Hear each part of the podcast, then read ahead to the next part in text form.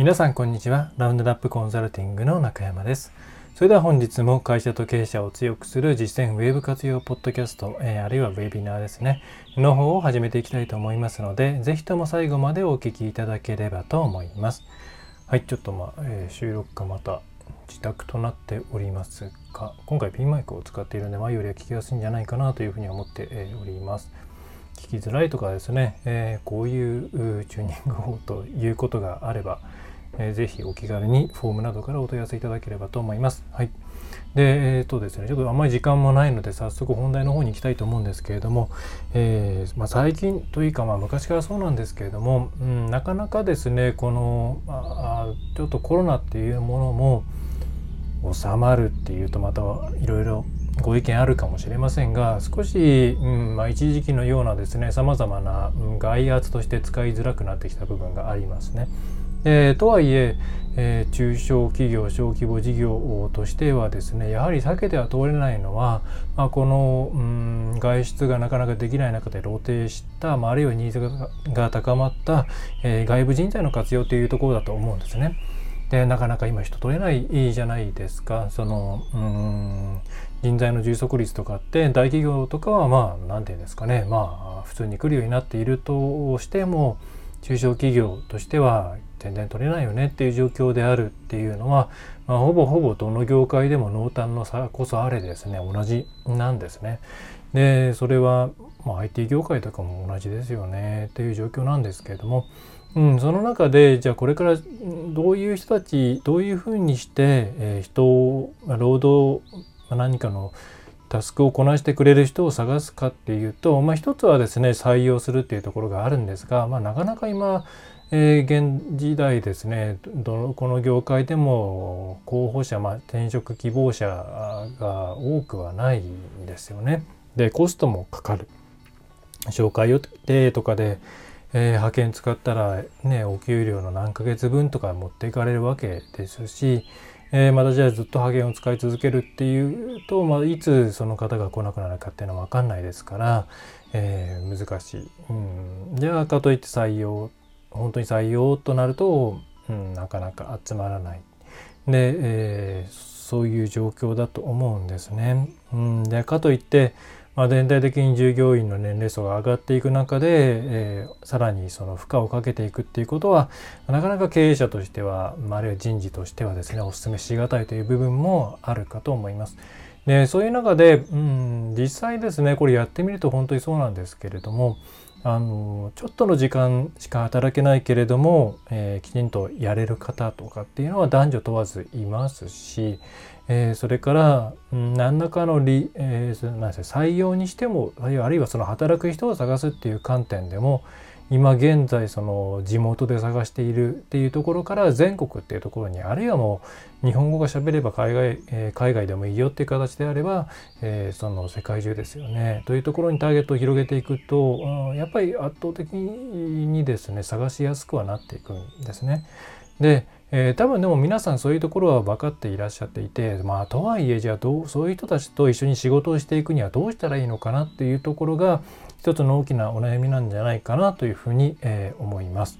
はい、で、えー、まあ、今回はそれの一つのうんとクリアの仕方っていうところをお伝えできればと思うんですけれども、まあ、繰り返しになりますが、まあ、どうやってもですねうんえー、そういう隙間時間に働いてもらえる人材あるいは遠隔であれば働いてくれる人材を使っていかないとこの先持たないと思います。でそれがうんまあサービスという形もありだと思います。遠隔で提供するサービスそれから、えーまあ、人材を直接、えー、何でしょうね働いてくれる人を直接探すという形でもありだと思います。その2種類をこれからきちんと使っていけるかどうかって、えー、すごく何ですかねうん。コストパフォーマンスが高いって言ったらあれなのかな。うん。まあ、効率的に、まあ、業務効率か業務効率の高い組織を作っていけるかどうか、えー、でどうやっても手を動かさなければならない部門っていうのもあるはずなんですよね。特に製造業だったりとか。うん。まああと接客をと、まあ、接客についてもある程度大体可能だと思いますけれども、えー、あるとは思いますがその場合はそこにリソースを集中するいろいろな意味でのリソースを集中させるために他の、えー、直接関係のない、まあ、部門に関して外部化を進めていくっていうような考え方を持っていただければと思います。コア事業とかどうやったって手を動かさなきゃいけない部分をなんかですねこれくり回して IoT とかですねなんかそういうことをしてやんなきゃいけないんだっていうことではなくて、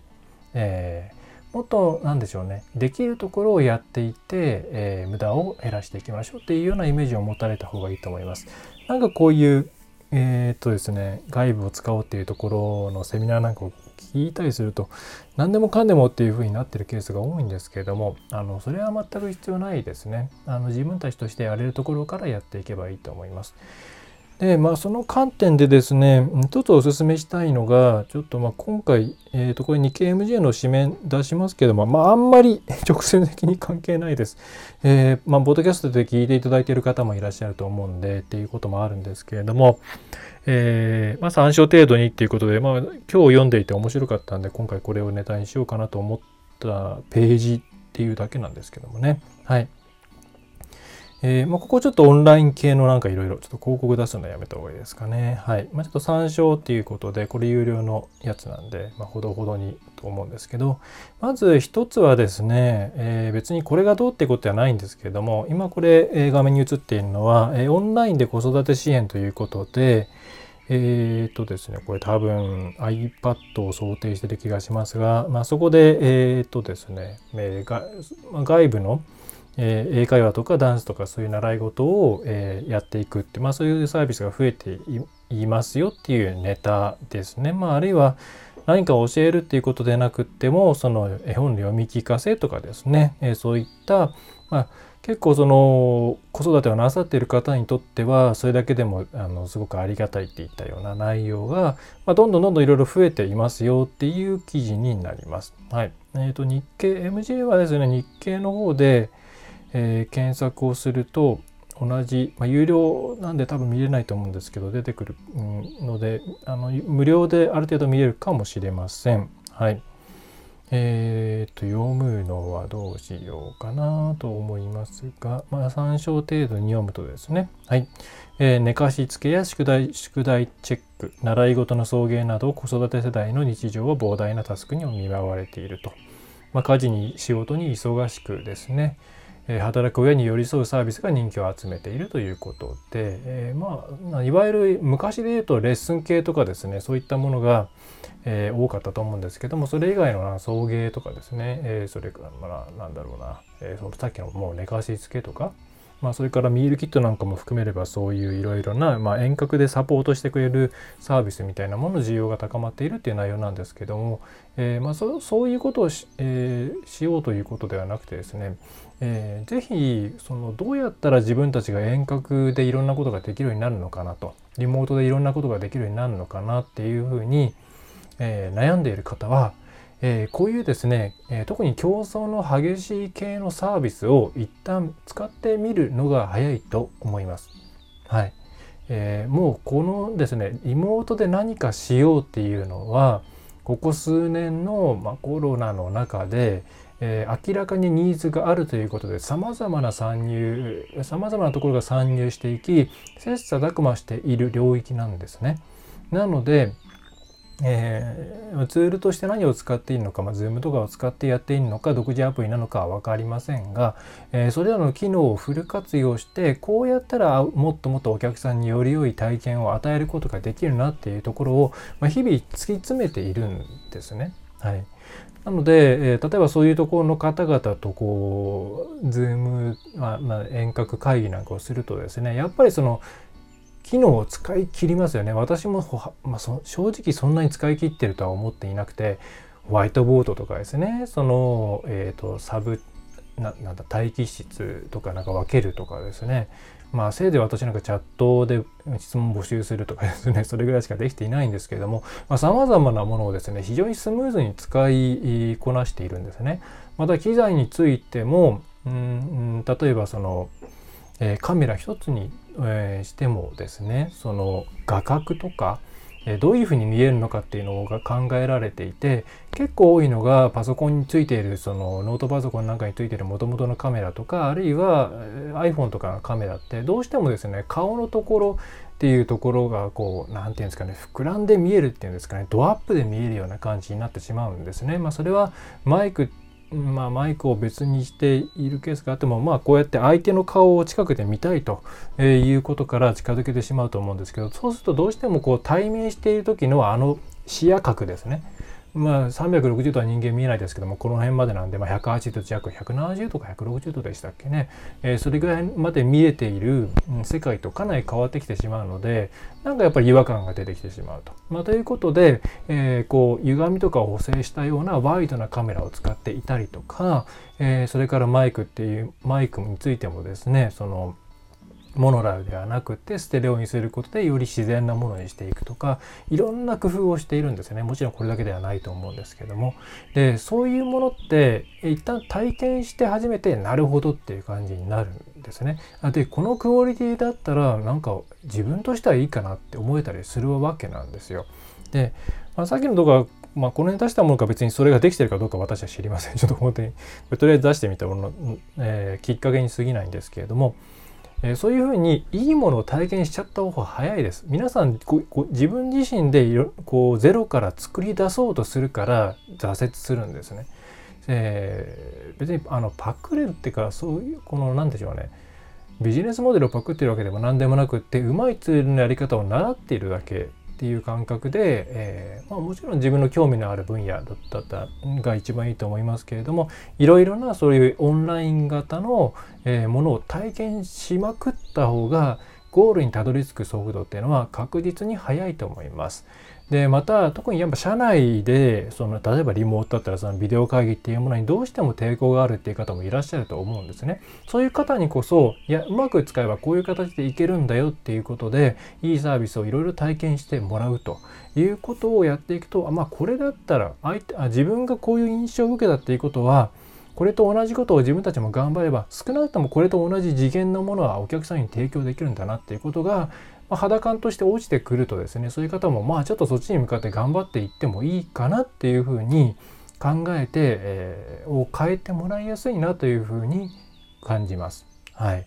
えー、ということで、まあ、自分たちでリモートを活用するうんいろんな何でしょうねためにはまず自分たちがその優れたサービスを受けてみるっていうのが早いです。はい、無理に自分たちでいろんな手法を考えないようにしてください。はい、で、まあ、とはいえそういうサービスの方にですねこういうふうにしてますけどツール何して使ってるんですかとか何心がけてるんですかっていう質問をしてもそれはそれはちょっとき教えてもらえないと思うんですけれども。まあもちろん一番いいのはですねそういうことに詳しい方が身近にいるとかお知り合いにいるかそういう方にレクチャーを受けるのが一番いいとは思うんですけどなかなかいないじゃないですか。はい、えー、なのでだったらもうお金をもらう前提で日々研究を繰り返しているサービスを、まあ、使わせていただきですね。その中の、うん、そういうコミュニケーションのノウハウっていう部分を、まあ、本来そのサービスが提供の方々としては不本意かもしれませんが、まあ、教えてもらうっていうのは一つの、えーとですね、やっぱ早道だなっていうふうに思います。はい。まあ、それをまず今回お伝えしたかったなと思ってます。どこもやっぱいろいろな方々のお話聞くと皆さんやっぱゼロベースかあるいはとりあえずやってみようみたいな感じで始めてしまってまあやっぱりそこだと印象が悪いじゃないですか今までと違う全然こう肌感が違う、うん、肌感覚が違うっていうことになってくるとまあ、ファーストインプレッションっていうのは人間どんなケースでも大事ですからやっぱりうん皆さんなんですよねもともと乗り気でない人はもっと乗り気じゃなくなっちゃいますし、うん、いいかなって思っている人も、うん、やっぱこれかっていう形になっちゃいがちなんですよね。はいえー、なのでそういうことをしていただければと思います。はいえー、そうして外部とのですね外部をうまく細切れで使っていくっていうことができるようになったら全然ですねえー、業務の仕方っていうのは変わってきます。はい、でちなみにそういう遠隔リモートっていうものに慣れてきたら次はですね同期サービスではなく非同期サービスっていうものも試した方がいいですね。つまりうんまあ皆さんのコミュニケーションって基本的に同期的にやっているわけじゃないですか。えっ、ー、とうんえー、ただまあ本当にリモートで仕事をしている方であればそのすぐに連絡、まあ、ビデオ会議してとか今働いてるとかですね。そういう感じですよね。企業のリモートワークって言っても基本的にそういう同期的な形を大前提としているわけなんですけども。じゃあそれを非同期にしてみるとえー、っとですね、まあ、非同期でできるタスクを依頼するのはもちろん前提ではあるんですけれども、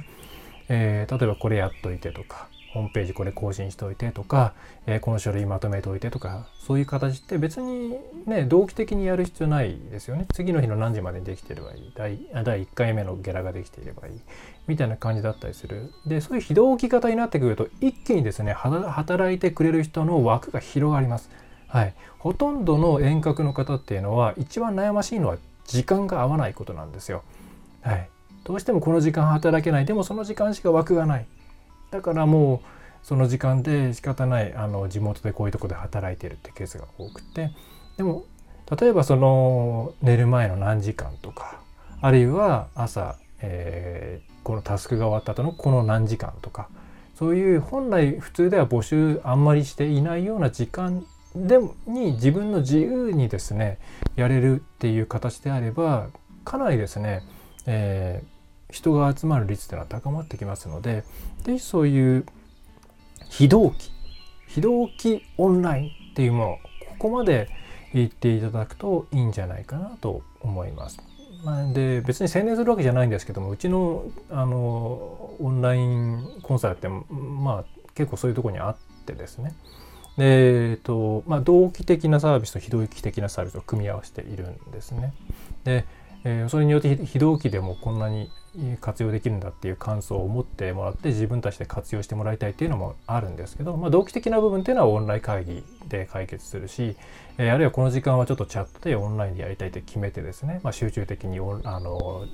あの町長発信をやるっていう場合もあればあるいはもう、えー、聞きたいこといつでもそういうこと土曜でも日曜でも朝でも晩でもいつでもいいから投げておいてもらえれば、えー、それを見つけた後にこちらで順番に返していきますという形で、えー、やっていく。まあ、これだと、うん、何でしょうね今の時間だったら相談できないなとか今ちょっと思いついたことを投げておきたいなっていうことにも対応できますしみたいな、まあ、いろんなメリットがその結構非同期になることによって生まれてきたりするんで、えー、非同域っていうところについてもですね、えー、使えるようになってくると多分皆さんのいろいろ人件費回りというか人使い回りっていうのが変わってくると思います。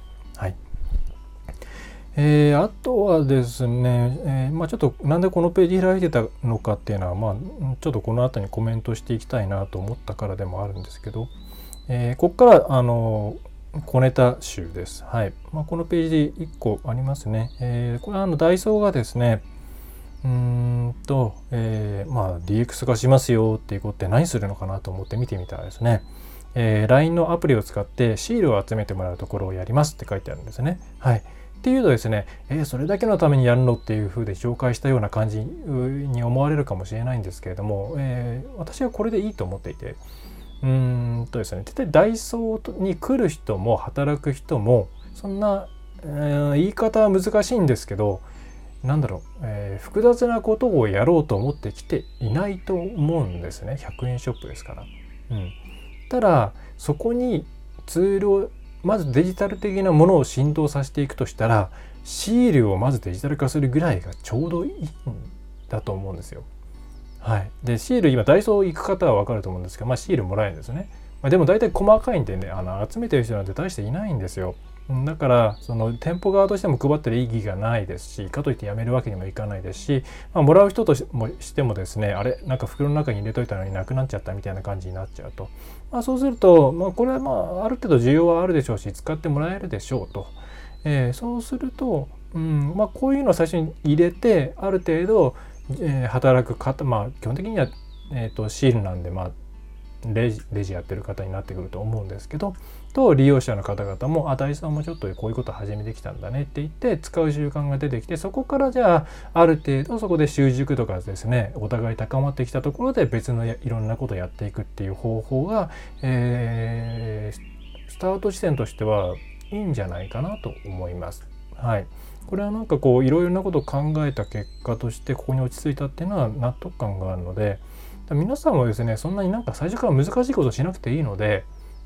やっぱり0から1と1から100同じぐらい難しいって言うじゃないですか。でそれは同じなので、え、ちょっとうち的にはそんなに難しいこといきなりできないなと思ったらですねシンプルなとこからまず始めてみるっていうので全然いいと思います。はい、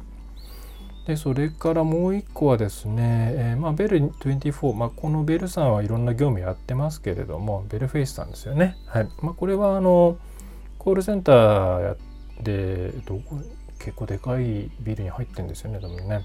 うん、えー、っと、まあ、いろんな子会社がつながっていてネットだとベルシステムつながってあまあいいややめておきましょう。不確かなことをあまりですねこういう音声で残しておくのはよくないんではい。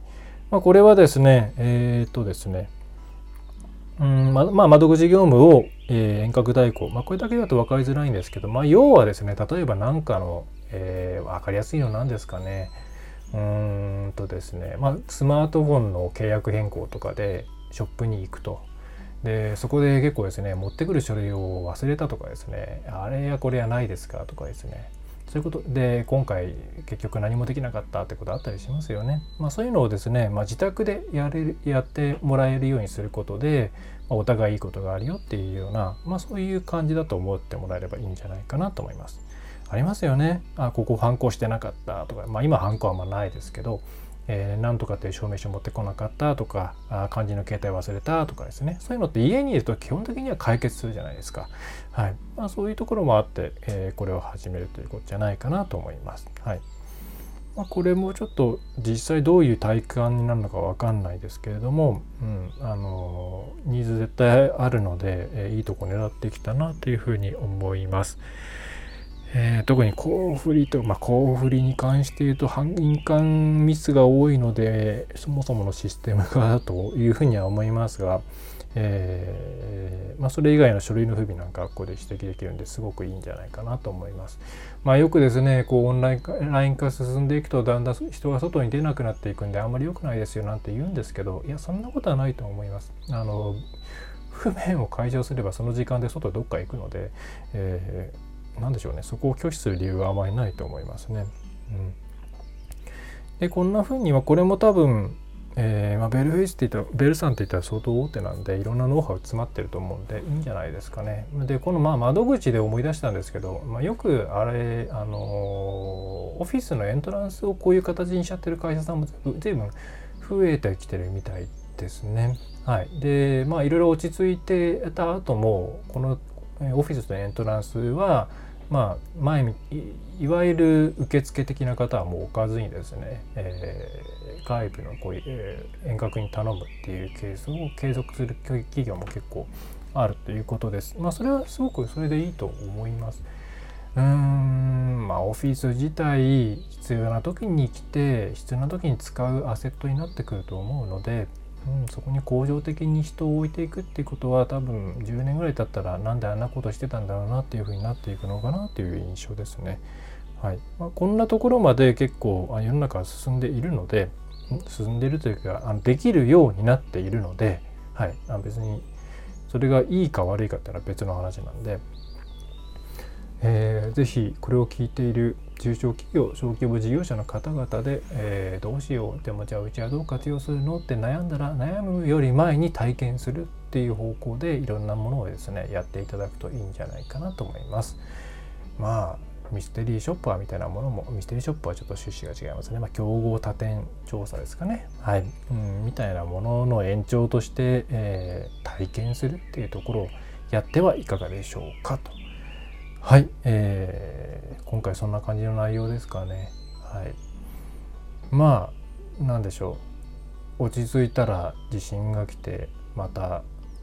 ね天気がうんぬまあでもあれですね。なかなかとは思いますがまあまあまあとはいええー、いろいろ時間の問題ではないでしょうか、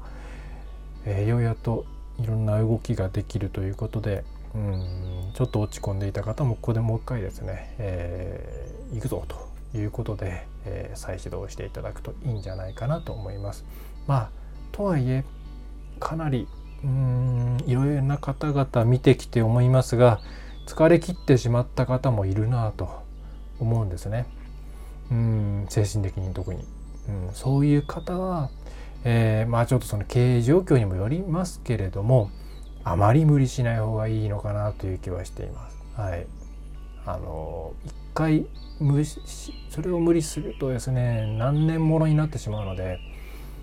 うーんいや予想以上にこの期間のですね働き方の変云々はダメージがありましたし連日流されるですねあのなんでしょうねあの戦争の話じゃなくてですねそのコロナのいろんなうーんネガティブな情報を与え続けられてきたっていうのは結構大人でも辛かったなというふうに思うんで、えー、頑張れる方は頑張って頑張れない方は無理をしないという形で2020何年だ？2年？3年、えー、22年ですかね？多分。わかんないですよ、えーえー、をちょっとまあやっていっていただくといいんじゃないかなというふうに個人的には思います。はい、あんまり強く言えないなというのはありますね。はい、はい、まあなんかよくわかんない終わり方でしたがそんな感じです。はい、えー、それでは今回のポッドキャスト以上になります。最後までお聴きいただきましてあるいはご覧いただきましてありがとうございました。えー、ラウンドラップコンサルティングの中山がお送りいたしました。また次回もよろしくお願いいたします。